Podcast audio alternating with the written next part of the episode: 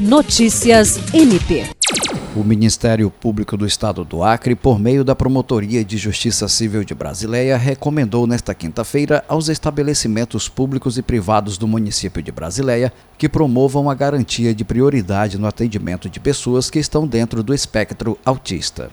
A recomendação assinada pelo promotor de justiça Juliandro de Oliveira Martins orienta que os referidos estabelecimentos devem valer-se de placas com a fita quebra-cabeça, símbolo mundial da conscientização do transtorno do espectro autista, não se exigindo laudos para permitir a permanência de pessoas dentro do espectro autista na fila de prioridade.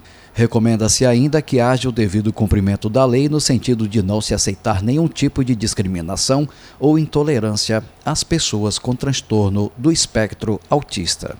O promotor de justiça do MPAC solicitou manifestação dos órgãos e instituições supramencionados quanto ao cumprimento da referida recomendação no prazo de 10 dias úteis.